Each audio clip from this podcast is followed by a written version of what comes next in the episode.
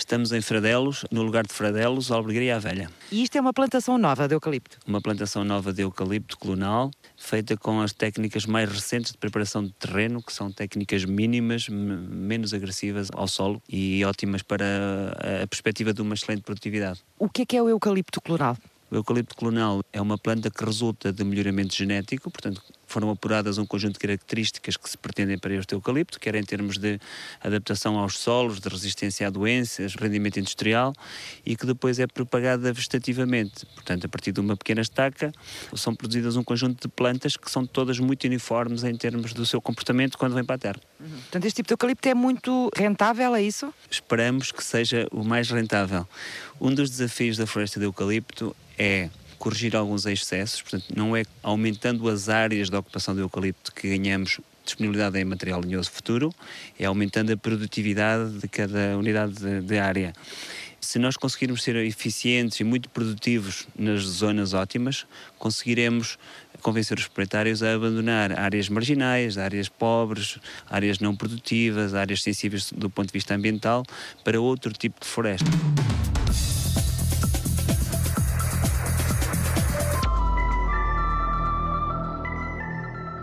Já teño colegas australianos que estiveran cá a visitar eh, e foron aí para a praia, nas dunas, non é? E entre os eucaliptos e as mimosas, que como estar en casa só falta mesmo os koalas, non é? Sentiram-se em casa? Pois, as mimosas tamén são da Austrália, igual aos eucaliptos, non é? O biólogo Daniel Montesinos estuda o comportamento e a evolução de plantas invasoras. Trabalhei com cardos, mimosas, acácias, também um bocadinho com eucaliptos. Cardos? Mas os cardos são nossos, não são invasores. Os cardos são mesmo eh, nativos da Europa, de Portugal, mas estes cardos que são nativos cá são invasores na América, na Austrália, até por vezes na Ásia. Nem sempre temos de investigar o que é invasor cá, não é? Mas também é interessante poder comparar que propriedades têm as plantas que nós temos cá que fazem que sejam invasoras em outros continentes. Há, portanto, quem se apoquente tanto com os nossos cardos como nós nos consumimos com as mimosas e os eucaliptos australianos muitas pessoas, sobretudo do sul de Espanha, por exemplo, que é onde eu sou original, vêm cá a Portugal e dizem: opa, Portugal é tão verde, tudo tão giro. Claro, eles não estavam a perceber que a maior parte do que estava a ver, sobretudo no centro e norte de Portugal, é eucalipto e mimosa. E para mim, que teño algún coñecimento eh, de aquilo, que estou a ver é un deserto verde, non é? Porque temos unha ou dúas especies e moita pouca biodiversidade por baixo. É eh, unha metáfora, lógicamente, porque o deserto, até os desertos ten tamén a súa biodiversidade, como é lógico, non é? Mas, nen de longe, aquilo representaría a biodiversidade que poderíamos ter numa mata de árvores nativas. O investigador de Valência estudou durante quatro anos o impacto dos eucaliptos na biodiversidade das plantas. O que é que acontecia por baixo da copa de um eucalipto? Nós já tínhamos informações não é, de que poderia haver uma redução da biodiversidade nas florestas de eucaliptos, até mesmo na área nativa na Austrália. A primeira pergunta era confirmar se isto de facto era certo e se o era no mesmo grau em todo o mundo. E, segundo lugar, tentarmos perceber por que que isto poderia acontecer, não é? A investigação juntou biólogos da Austrália, do Chile, dos Estados Unidos e da Índia. Eu investiguei nos Estados Unidos durante dois anos e o meu orientador me contactou para me informar de que ele formava parte de uma rede internacional que estava a trabalhar neste projeto e que se eu poderia colaborar em Portugal seria fantástico porque porque é o país europeu com mais eucaliptos e ainda não tinha nenhum parceiro na Europa. Daniel Montesinos, da Universidade de Coimbra, juntou-se à equipa internacional para estudar o caso português. Fora da Austrália, só tem mais eucalipto que Portugal, acho que é a China e o Brasil. Temos uma superfície que é realmente, pronto, uma política que era mesmo promocionar isto, não é? E foi uma política que foi implantada de forma muito eficiente. Será o eucalipto o único mal da fita na crise da floresta portuguesa? Nós temos um problema de desflorestação, eh, ou seja, perda de área florestal. Em termos médios, desde 1990, nós perdemos por ano o equivalente à cidade de Lisboa, portanto, 10 mil, cerca de 10 mil hectares. Portanto, todos os anos temos menos uma cidade eh, de Lisboa em área de floresta. A preocupação com o futuro da floresta juntou há sete anos um grupo de engenheiros florestais numa associação, Acréscimo, liderada por Paulo Castro, uma associação pronta a ajudar a reverter o estado da floresta. Deparavam-se problemas ao nível da desflorestação, que, enfim, que nos preocupavam, a questão dos incêndios e o facto de o investimento em floresta ser um investimento de elevado risco. Associado muito à questão da, da, quebra do rendimento. A quebra do rendimento foi, digamos assim, aquilo que nos chamou a atenção. Ele tem vindo a cair desde o ano 2000 e ainda não retomou, digamos assim, valores eh, desse ano. Onde é que se dá esta quebra de rendimento que já dura há quase duas décadas. Neste caso concreto, em termos de preço de madeira, seja de madeira de pinho, seja de madeira de eucalipto, que são aquelas que têm maior expressão do ponto de vista da exploração da floresta, e grandes oscilações ao nível da cortiça, mas sobretudo ao nível dos materiais lenhosos, portanto ao nível da madeira. O que é que provocou esta quebra? No caso do Pinheiro Bravo, ligado muito à doença do nemátodo da madeira de Pinheiro Bravo, que fez decrescer muito o valor em campo, e no caso do eucalipto, por questões de, de, de mercado, onde há uma forte concentração na procura e uma grande pulverização na oferta. E nos últimos 20 anos não se conseguiu recuperar nada? Eh, não, e os indicadores que temos, nomeadamente pelos incêndios agora destes últimos anos, 2017, eh, 2016, mas também 2015, não beneficiam em nada, digamos assim, aquilo que possa ser uma recuperação ou uma paragem deste processo de desflorestação. Mas a floresta está a ser abandonada por causa da falta de rendimento dos produtores ou pelo impacto dos incêndios? Digamos que são as duas, obviamente, a segunda motivada pela primeira, não é? Ou seja, os incêndios e o facto do investimento ser de risco leva as pessoas a afastarem. E nós temos visto isso, por exemplo, com o aumento da área de matos, não é? Nós temos eh, cerca, estimativas, cerca de 2 milhões de hectares de área de matos, o que reflete necessariamente uma não utilização de grande parte de um quinto, digamos assim, ou quase um quinto do solo uh, nacional o que não quer dizer que os matos não possam ser, obviamente, geridos e aproveitados para diversos uh, fins, não é? Como é que um produtor florestal decide quais são as espécies que vai plantar e em que circunstâncias é que ele desiste da produção? Às vezes há uma ideia de que existe uma falta de racionalidade nas opções do produtor florestal. Rosário Alves, engenheira florestal e diretora executiva da Associação Florestal de Portugal, a Forestis. E mesmo em circunstâncias difíceis, essa racionalidade existe. E essa racionalidade pode passar ou por fazer opções em determinadas espécies, conforme o contexto, ou no limite não fazer a intervenção, porque, sob o ponto de vista racional, é a melhor opção. Nomeadamente porque nós vivemos numa floresta que tem riscos associados, sabemos que os riscos maiores são os riscos de incêndio, sabemos que também existe cada vez mais o risco das pragas e doenças, que é, digamos assim, um risco quase silencioso, porque não é vistoso, mas faz reduzir muito a produtividade da nossa floresta. E nós, em Portugal, temos uh, ciclos de 10 anos de fogo. Como está a dizer, é, é muito provável que uma determinada plantação de 10 em 10 anos possa ser atacada por um fogo. Exatamente. E nós temos produtores que fazem gestão, que são ativos e que se veem nessa condição porque estão no meio de uma floresta maior que é atingida e acaba por ser também penalizado. E, portanto, a racionalidade diz-lhe que aquela espécie que mitiga mais esse risco é a espécie de mais curto prazo. Neste caso, o eucalipto. É uma das explicações para que o eucalipto tenha aumentado em Portugal. Portanto, é uma resposta à mitigação do risco por parte do produtor. Não tem a ver com o facto de ser depois a madeira que mais facilmente se vende e que é mais procurada? Nisso, o eucalipto está a par de outras duas espécies. Nós temos três espécies importantes em, em Portugal, em termos, em termos de ocupação, porque temos três fileiras industriais bem eh, organizadas em Portugal.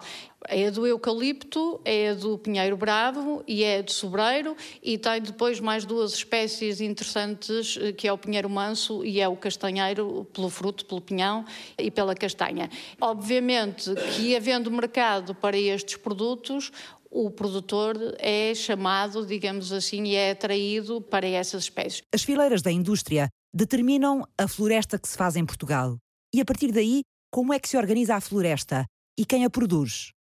A Associação Florestal de Portugal, sem fins lucrativos, nasceu na região norte há 25 anos, precisamente com este fim. Este movimento surge de uma evidência: é que o setor agrário estava bem organizado nesta zona do país para o setor do leite, para o setor do vinho, para o setor das frutas, mas havia um déficit de organização dos produtores florestais. Luís Braga da Cruz, presidente da Forestis. Os produtores florestais ganhariam se tivessem uma atuação coletiva de valorização da floresta, de valorização dos seus rendimentos, de ter uma gestão da floresta que não fosse uma gestão complementar à atitude de um agricultor minhoto ou de, de aqui do Entrador e Voga, da região centro, em relação à floresta. A floresta era um centro de recursos adicionais a outra exploração agrícola. Tinha um caráter complementar à sua exploração agrícola. Era importante que houvesse uma abordagem de natureza mais económica, de melhor gestão. Mas havia outra razão para começar a pôr mão na floresta. A vida rural estava a mudar. Digamos, a organização social era uma organização de natureza diferente. As pessoas não tinham tratores, tinham animais eh, de trabalho, os animais precisavam de, de camas de mato para as suas cortes, daí se fazia estrume, que era incorporado na terra, portanto havia um ciclo de desenvolvimento agrícola completamente diferente. A partir do momento em que há o abandono rural, em que os matos começam a acumular nos montes, a matéria combustível também aumenta, a incidência dos incêndios começa a ser muito maior, começa a haver aqui um risco maior. Esse risco não controlado leva a algum abandono da propriedade, entretanto, o cadastro não está feito e há, e há grande desconhecimento sobre a forma como a propriedade está dividida e organizada. Portanto, está a haver todos estes problemas merecem eh, uma abordagem estruturada, daí que surgisse a Forestes com uma entidade que vai federar interesses de associações de escala mais, mais reduzida. Não é? Associações mais pequenas como a dos produtores florestais do Baixo Voga. Ela começou há 20 anos um trabalho de paciência e de persistência numa amplitude de 11 conselhos do centro do país, de Ovar à Anadia. O objetivo? Conquistar os fazedores de floresta para se organizarem, fazerem formação, mudarem as práticas de cultivo, unirem a gestão das parcelas e melhorarem o rendimento. É extremamente difícil, como se compreende, trabalhar nesta área que eh, não é propriamente minifundio, é microfúndio, comparando com a Europa. António Augusto Guimarães. Ele dirige a Associação Florestal do Baixo Voga. As parcelas aqui, a grande maioria, têm entre 2 mil a 5 mil metros eh, quadrados de terreno. Eh, especialmente com uma largura extremamente eh, curta, uma largura que pode variar eh, entre os 5 e os 20 metros. Mesmo para operar máquinas e tudo deve ser complicado? A máquina não cabe num terreno desses. Isto para nós já não é, digamos, uma dificuldade, é uma característica. Pronto, e nós temos que nos habituar a viver com essa característica. E como é que foram conquistando os proprietários florestais estes, deste microfúndio, como lhe chamou? No princípio é muito difícil, sabe que isto mudar mentalidades, mudar comportamentos é extremamente difícil. Há uma desconfiança muito grande. Quando começamos a trabalhar em planeamento, as pessoas confundiam muito. Bem, pá, porque sabes que aqueles gajos depois ficam com as terras, vocês estão a fazer um planeamento e já vocês não mandam naquilo que é vosso. E depois... Os medos do desconhecido, é, não é? Do desconhecido. E nada se faz sem o consentimento e, e, a assinatura do próprio plano de exploração, que é feito pelos nossos técnicos, mas com a aprovação dos proprietários, não é? É um caminho longo e doloroso. Ao fim de duas décadas, a Associação conseguiu conquistar um quinto da floresta da região do Baixo Voga para a causa do ordenamento e das boas práticas de gestão florestal. 20 anos, um quinto da floresta da região. Há ainda uma enorme extensão de floresta indisciplinada, que se mistura com a floresta regulada. Este cruzamento, para além de estarmos abençoados pela Nossa Senhora do Socorro, Nossa Senhora do Socorro. Luís Arabando é o engenheiro florestal responsável pela equipa técnica da Associação Florestal de Baixo Voga. Temos aqui um conjunto de coisas que pode ser quase uma aula viva. Uma instalação recente com as técnicas tradicionais, estes eucaliptos mais pequeninos, com a técnica errada de mobilização de solos, com as plantas muito apertadas, que estão muito apertadinhas. Elas têm que ter um certo espaço para crescerem bem. Mas não conseguem crescer, criar o volume necessário para serem interessantes. Temos uma mata já praticamente abandonada, onde só foi feita a monda, já tem imensos anos e está com este aspecto. E temos uma mata que é uma das nossas matas modelo, onde podemos ver plantas de altíssima produtividade. Três exemplos de matas de eucalipto completamente diferentes avistadas de um único cruzamento, nos arredores de Albergaria à Velha. todas muito homogéneas. São todas muito homogéneas, são, portanto, os troncos todos mais ou menos com a mesma, a mesma largura, não é? Exatamente. E até a forma como eles estão plantados, não é? A gente consegue ver há uma certa geometria nos, nos troncos. Para além disso, o enquadramento paisagístico com esta frente de carvalhos. Este pedaço aqui também é terreno até à estrada. Exatamente. Não tem uh, eucaliptos, ainda são uns metros. Sim, são cerca de 15 metros. É uma chamada faixa de gestão de combustíveis. Como é que se faz? O que é que se planta aqui? Plantámos um conjunto de espécies diversas, vários carvalhos e o cupress lusitânica.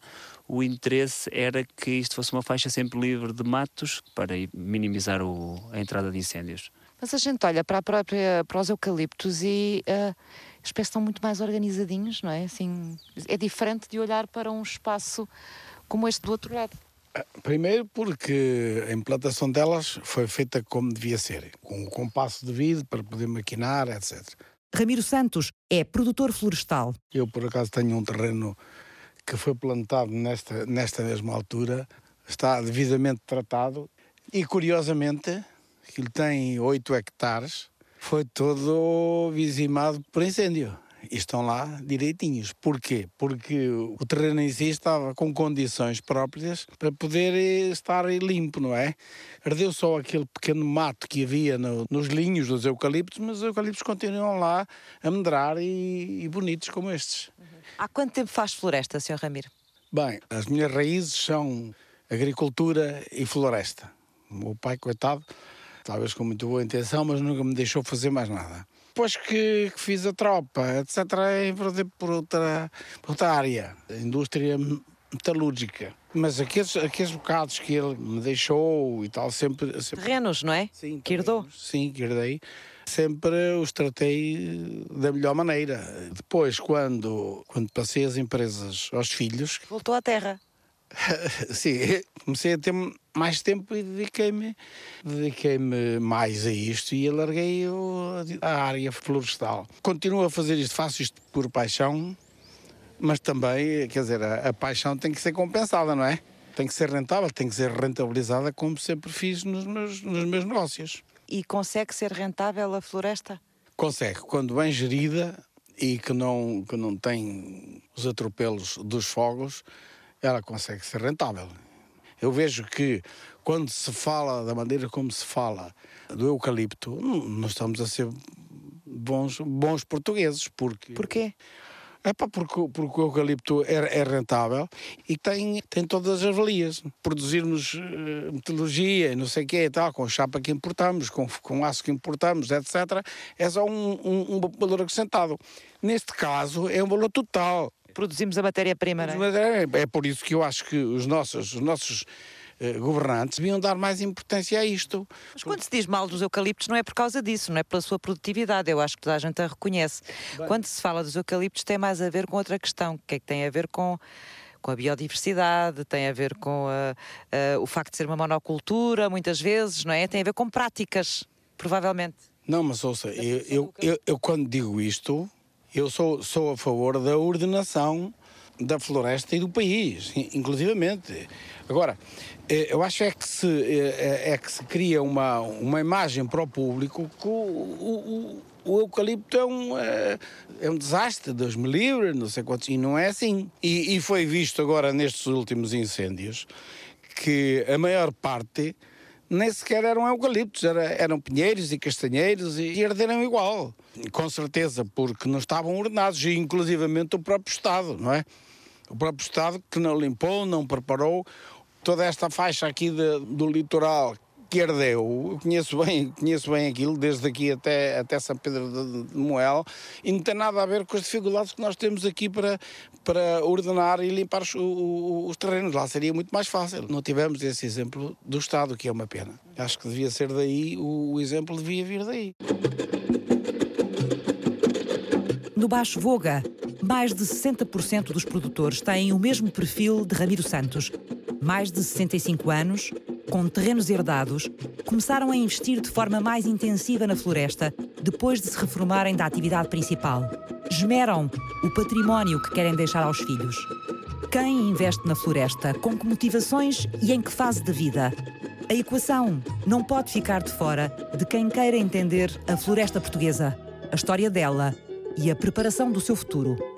Voltando ao princípio, o que é que o biólogo Daniel Montezinos, da Universidade de Coimbra, juntamente com investigadores da Austrália, dos Estados Unidos, do Chile e da Índia, concluíram sobre o impacto dos eucaliptos na biodiversidade vegetal?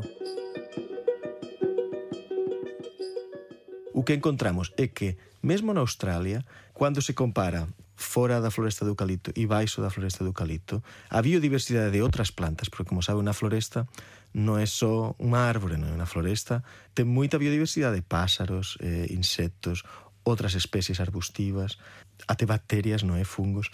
Pronto, nós focamos aquí só na biodiversidade vegetal, por tanto, só en plantas crecendo por baixo das árbores. E o que encontramos é que na Australia tamén teñen un 8% menos de biodiversidade baixo dos eucaliptos do que fora. Un 8% é moderado, non é? Mas há unha pequena redução. Mas fora da Australia, en todo o resto de continentes onde existen os eucaliptos, a redução era, era maior o 50%. Agora, isto já verdadeiramente ten un impacto na biodiversidade moito grande. Como é que se concilia a preservação da biodiversidade com o rendimento dos produtores florestais? Como é que se torna a produção florestal atrativa para travar o abandono e a desertificação do território? Que floresta queremos ter? Com que práticas? Com que gestão? E com que espécies? Que papel pode ter a certificação no desenvolvimento da floresta do futuro? Perguntas que regressam ao ponto de partida na segunda parte. Até já.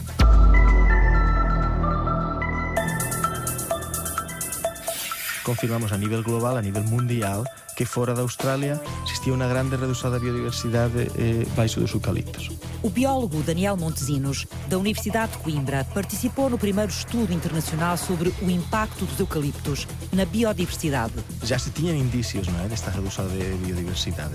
A grande conclusão foi confirmar estes indícios a nível global. O trabalho juntou investigadores da Austrália, de onde a espécie é nativa, dos Estados Unidos, do Chile, da Índia e de Portugal. Todos grandes produtores de eucaliptos. A segunda grande novidade foi confirmar que isto era devido às substâncias químicas presentes nas folhas e na cortiça dos eucaliptos. As conclusões foram publicadas recentemente na revista Ecologia Global e Biogeografia. O especialista em evolução de plantas invasoras passou vários meses em trabalho de campo, a identificar as espécies que cresciam junto aos eucaliptos, a contá-las e a recolhê-las. É um inventário botânico. Escolhemos várias áreas, neste caso foi aqui em Coimbra e na Lusá, uma superfície determinada, que é a mesma em todos os continentes nos quais estamos a fazer o estudo, exatamente com o mesmo protocolo, vamos medir o número de indivíduos, a identidade, a especie eh, destes indivíduos, tamén medimos outras variáveis como a altura de, das plantas que crecían por baixo dos eucaliptos e facemos unha contagen de especies. Uma contagem e frecuencia. Frequência é a quantidade de vezes que ela aparece? A cantidad de veces que cada unha das especies que se encontran aparece. Que encontramos é que eh, baixo dos eucaliptos había menor número de especies e con menor frecuencia. Havendo menos variedade de plantas, isso tem impacto também no resto do habitat? Lógicamente, se temos menos especies, por exemplo, que está a producir frutos que sejam comestíveis pelos pásaros, é esperável ter unha redução tamén na biodiversidade de pásaros. E o mesmo con outros insectos, con mamíferos, que tamén se non há, se non há pásaros poderán haber mamíferos, está tudo interrelacionado como é lógico. O que é que recolheram nas matas de eucaliptos? O que collimos foran amostras de follas e de cortiça de eucalipto, para fazer um extrato e depois fazer uns testes de germinação. Recolhem folhas Uhum. e casca de eucalipto. Sim, é tudo aquilo que está a cair da árvore. Tudo isto, eh, nós fizemos aí um caldo, por assim dizer, não é? Portanto, levam isso para o laboratório? Exatamente. E depois o que é que fazem com isso?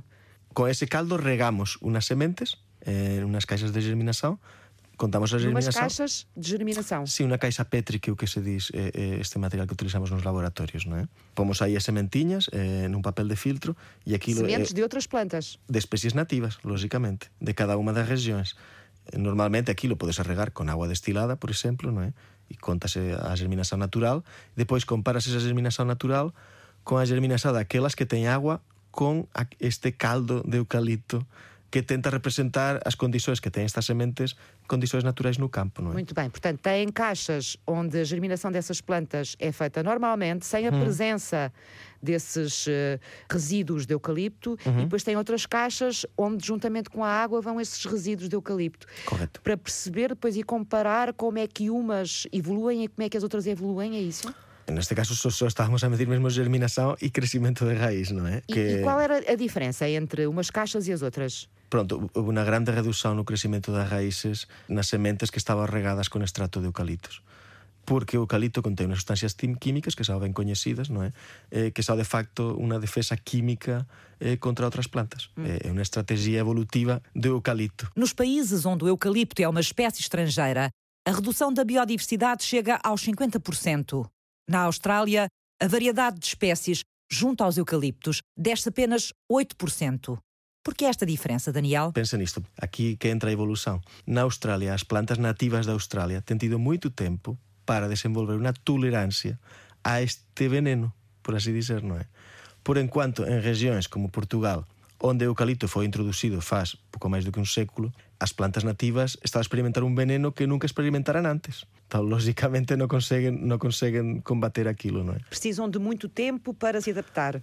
Teóricamente, con a evolución, non é? As plantas nativas poderíanse chegar a adaptar, mas, mas acho que nós non temos ese tempo, sobre todo se temos en conta que já un 9% da superficie de Portugal sabe eucaliptos. Temos un, un super guerreiro, por así dizer, non é? Que o eucalipto, e levamos para unha región onde eh, temos os nativos inocentes aínda, eh, que é o caso de Portugal, as plantas de aquí que non están habituadas a estas, a estas sustancias químicas, e claro, eh, o efecto na biodiversidade é grave. Há muitas espécies de eucaliptos? Ah, há moitas, mas, mas en Portugal a grande maioría é Eucaliptus globulus. Sí, mas olha, aquí no Jardim Botánico de Coimbra acho que temos quase 100 especies de eucalipto. Diferentes? Diferentes. No Jardim Botánico, claro. Uh -huh. Mas pronto, o que está o que se utiliza maiormente en Portugal é Eucaliptus globulus, é unha especie só, que é a que estudamos. E que rapaz é este? Pronto, é un que ten unha taxa de crecimento moito rápido, non é? Que ten, ten unhas características que facen que seja atractivo para a produción eh, de pulpa de papel e é por iso tamén que é unha especie moito cultivada tamén en outras partes do mundo, como na India, nos Estados Unidos, Chile. Aliás, é, é assim que o eucalipto é introduzido em Portugal, não é? Tem a ver com uhum. fins industriais. Uhum. Sim, é, é uma estratégia é política do Estado de território que tem muitos riscos, como estamos a ver, não é? Mas tem, tido, tem sido uma estratégia sustentada no tempo eh, durante muito tempo e, e eu aí concordo con aquelas palabras que foran tan criticadas do, do primeiro ministro, non é? Dizer que non vamos conseguir solucionar este problema en cinco anos, porque este é un problema que ten sido gestado durante quase un século eh, e, por tanto, eh, a gestado de territorio non, non, non se pode mudar nunha legislatura, ten de haber un acordo mesmo nacional para debatir que floresta que queremos no futuro.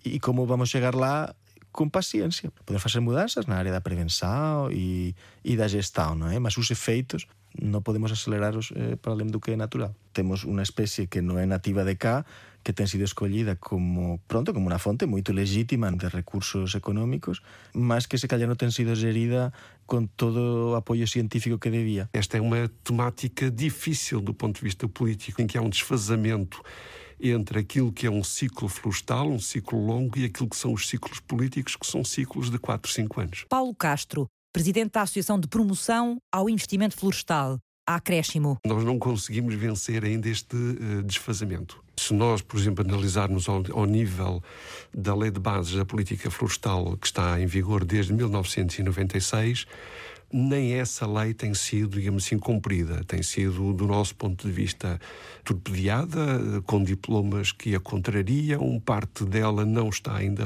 regulamentada, reflete um pouco o panorama desse tal desfazamento que lhe referi entre o momento político, necessariamente curto, e aquilo que é o momento florestal, que é de longo prazo. 20 anos depois, a Lei de Bases ainda tem medidas por regulamentar? A Lei de Bases da Política Florestal foi, portanto, aprovada em 1996 eh, pelo Parlamento, por unanimidade.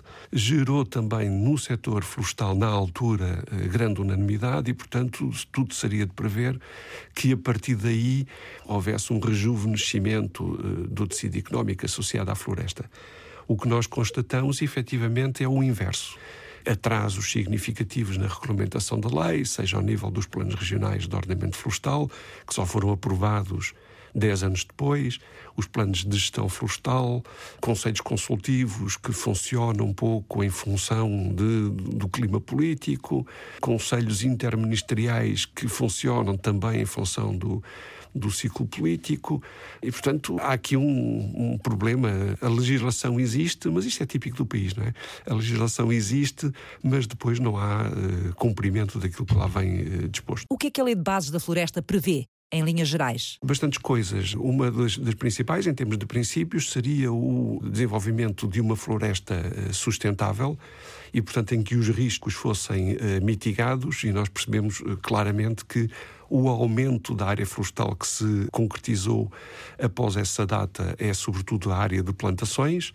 Houve decréscimo, digamos assim, daquilo que podemos considerar como floresta seminatural ou de espécies autóctones. Houve uma quebra de rendimento no, nos agricultores e nos produtores florestais. Em termos de biodiversidade, que é um dos temas também uh, em destaque, há claramente uma perda de biodiversidade. Há um conjunto de objetivos e de princípios associados à lei que nós gostaríamos, e, e sempre que temos essa oportunidade, damos algum enfoque, que não estão a ser cumpridos desde há 21 anos. A área de plantações aumentou nestas duas décadas que a lei tem? Que plantações? Estamos a falar essencialmente de eucalipto, eh, quer o eucalipto glóbulos, que é aquele que tem maior expressão, quer alguma coisa também de eucaliptos nitens. Não aumentaram as áreas de floresta autóctone, é isso?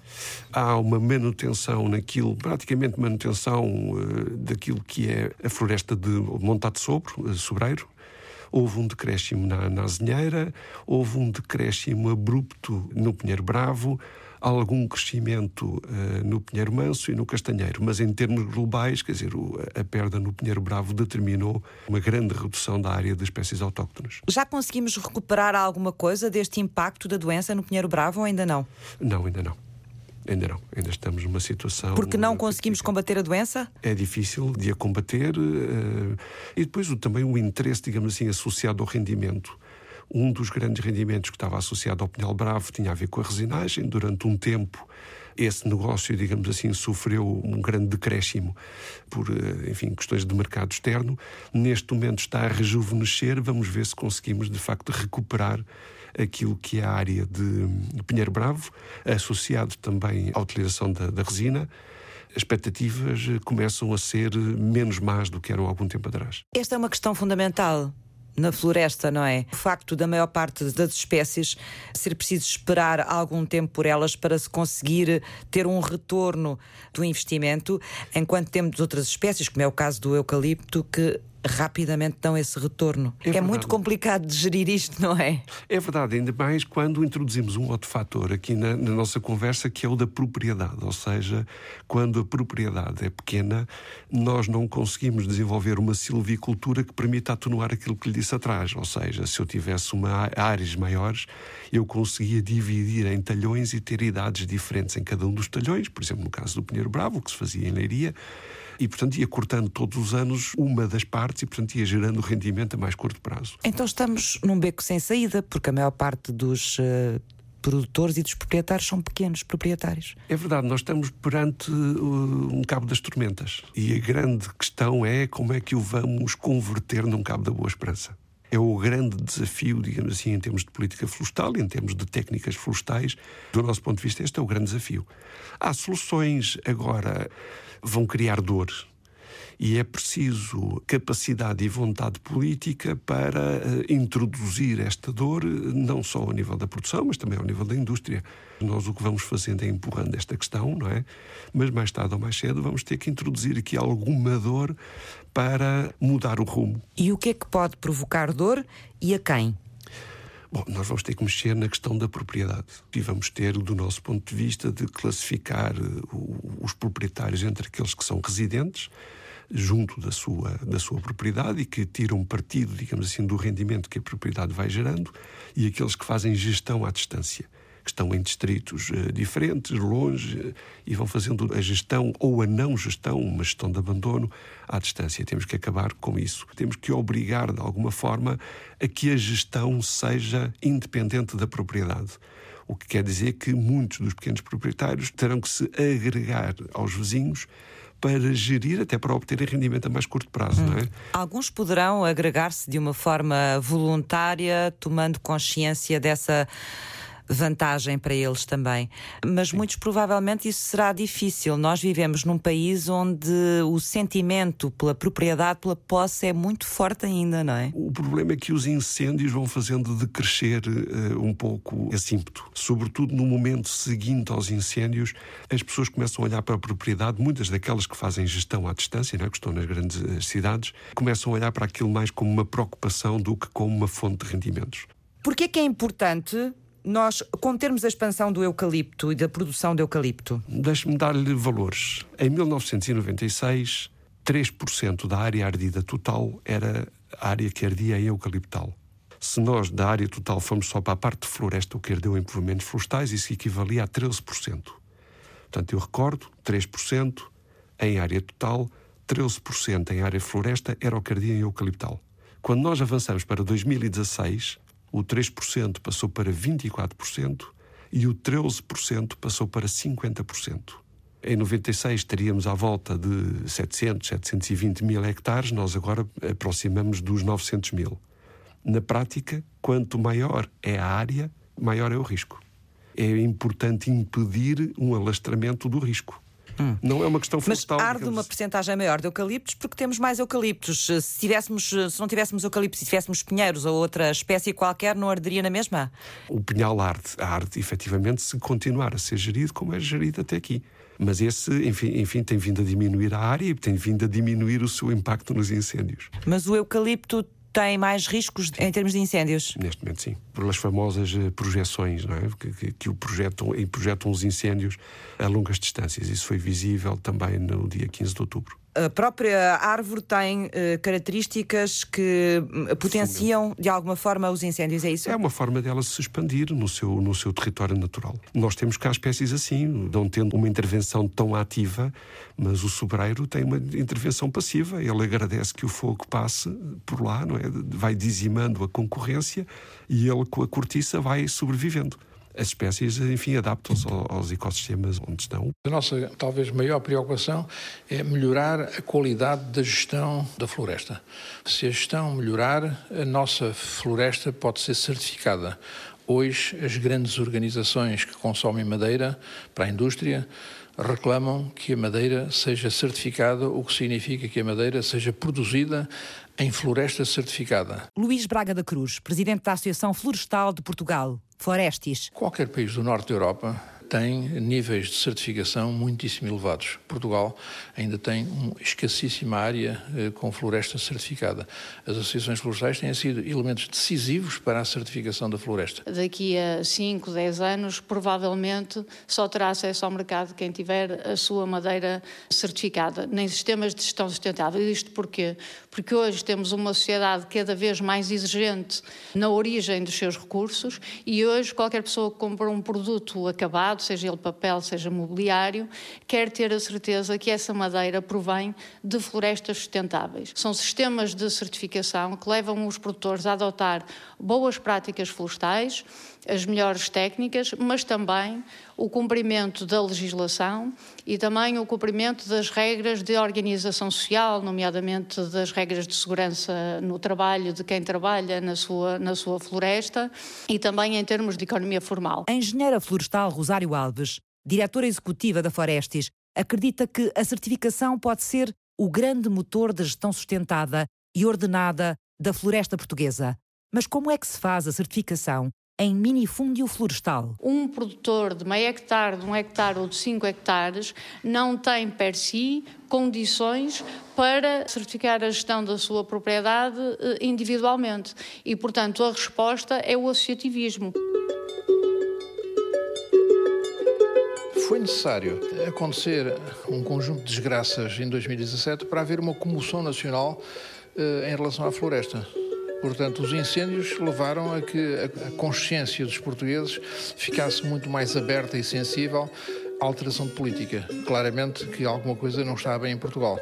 Não está bem na, na, na parte da prevenção e da, da intervenção no momento em que o incêndio aparece mas fundamentalmente não está bem a montante, ou seja, na organização do território, no ordenamento, na atitude das pessoas em relação à, à, salvaguarda da floresta e dos benefícios que ela traz. E, portanto, nós estamos dentro de um momento muito favorável para que se tomem medidas. A floresta obriga a cuidar. Não se pode plantar e virar-lhe as costas. A floresta obriga a cuidar e as árvores gostam de falar com as pessoas. É uma expressão que utilizamos na brincadeira. Se nós vamos falar com as árvores, é sinal que vamos lá e, e se vamos lá com frequência, vamos perceber as, as necessidades e o que é que deveria fazer ou não e vamos decidir fazer qualquer coisa. Mas para decidir fazer é necessário que haja aqui uma perspectiva de algum retorno. Portanto, ninguém vai investir apenas pelos benefícios que isso possa acontecer. Nós costumamos dizer também que o interesse legítimo do proprietário em ter o eucalipto e em ser, ter uma floresta produtiva é mais do que legítimo esse interesse. Depois há aqui, uma, a determinada altura, pode existir algum choque com os interesses da sociedade, os, os interesses coletivos, mas tem que ser as entidades reguladoras e políticas a gerir este, este conflito.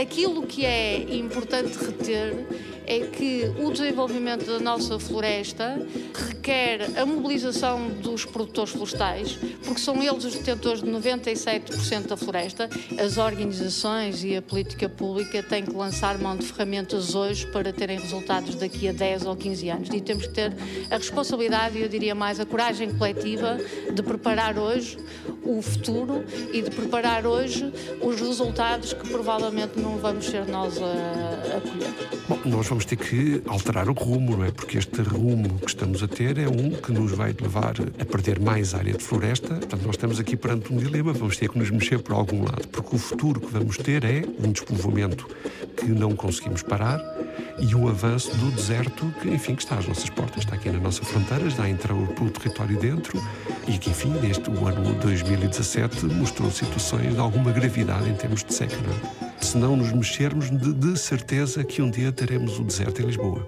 ou às portas de Lisboa.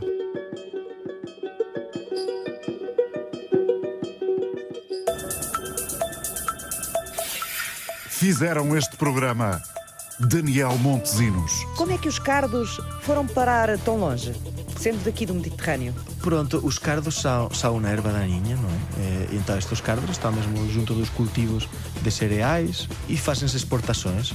Então, no caso concreto deste cardo, parece que foi exportado ao Chile, depois do Chile foi exportado aos Estados Unidos. A Austrália não sabemos muito bem ainda qual é a origem, mas com estas exportações de trigo, por exemplo, sempre há algumas sementes deste cardo que ficarão lá misturadas, não é? Luís Braga da Cruz.